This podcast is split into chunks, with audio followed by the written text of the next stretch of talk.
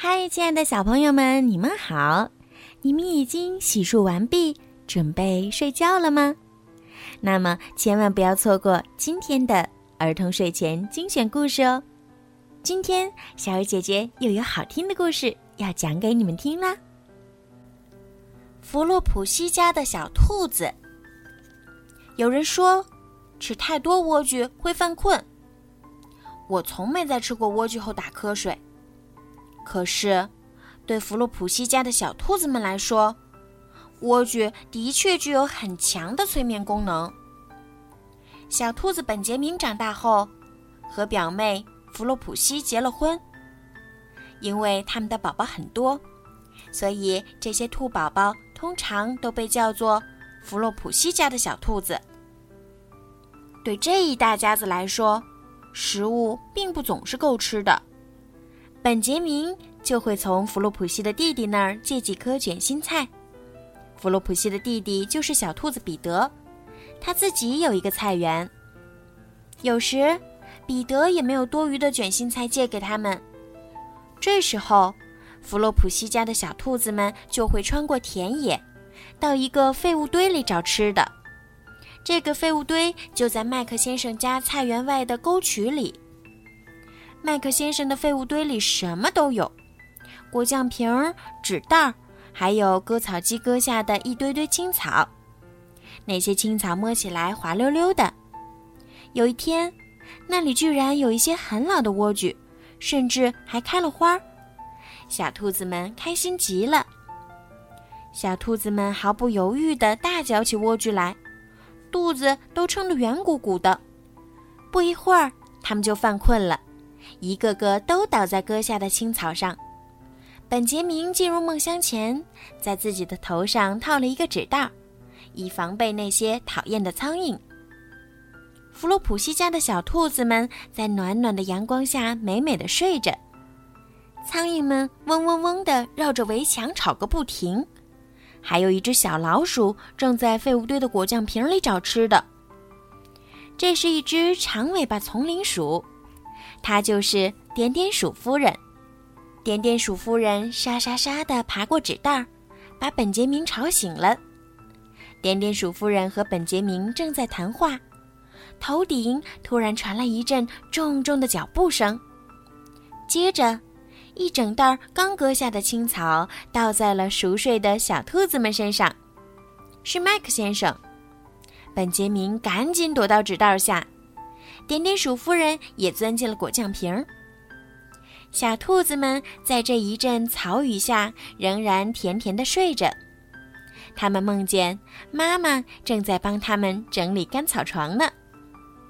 麦克先生倒空草袋后向下看了看，他看见青草里滑稽地竖着几只小耳朵。麦克先生走了过来，一、二、三、四。五，六只小兔子。他边数着，边将小兔子们装进了他的草袋儿。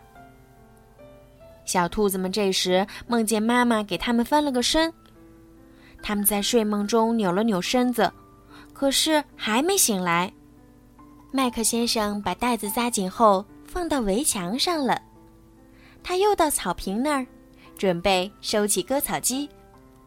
麦克先生走了之后。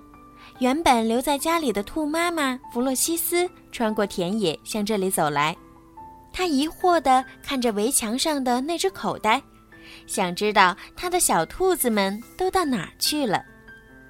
这时，点点鼠夫人跑出了果酱瓶儿，本杰明也拿开了他头上的纸袋儿，他们向弗洛普西讲述了刚刚发生的悲剧。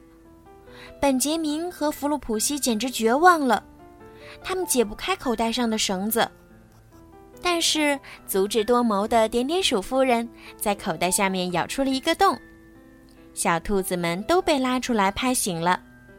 他们的父母把三个烂西葫芦、一把旧毛刷和两个烂萝卜塞进了空口袋里，然后他们全都藏进矮树丛里，等着麦克先生过来。麦克先生回来后，拿起那只口袋就走。他吃力地提着口袋，看来那只口袋相当重呢。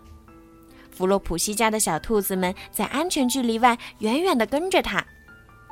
他们看着麦克先生走进了他的房子，然后蹑手蹑脚地爬到窗口下，想听听屋里的动静。麦克先生将口袋扔在石地板上，如果小兔子们还在口袋里，肯定会摔得很疼。他们听到麦克先生拉过来一把椅子，咯咯咯地笑了起来。一、二、三、四、五，六只小兔子，他乐坏了。咦，那是什么东西？麦克太太问道。六只肥肥的小兔子。麦克先生回答。那只最小的兔子在这时爬上了窗台。麦克太太提起口袋摸了摸。我可以用兔皮做斗篷。做斗篷，麦克先生叫道。我要卖了它们买烟草。我要剥下它们的皮，砍下它们的头。麦克太太把口袋解开，将手伸了进去。当他发现口袋里只有一些烂蔬菜时，他愤怒的破口大骂，说：“麦克先生简直是居心不良。”麦克先生也非常气愤。一个烂西葫芦飞出厨房的窗口，打中了最小的那只兔子。嗯，真疼。这时，本杰明和弗洛普西想着他们该回家了。麦克先生没有得到他的烟草，麦克太太也没有得到他的兔皮，倒是点点鼠夫人，在圣诞节收到了一大包兔毛，完全够他给自己织一件斗篷、一条头巾、一只漂亮的暖手笼和一副漂亮的连指手套了。好啦。今天的故事就讲到这儿了。如果你们有什么想听的故事，或者想对小鱼姐姐说的话，可以搜索“儿童睡前精选故事”的公众号，然后给我留言。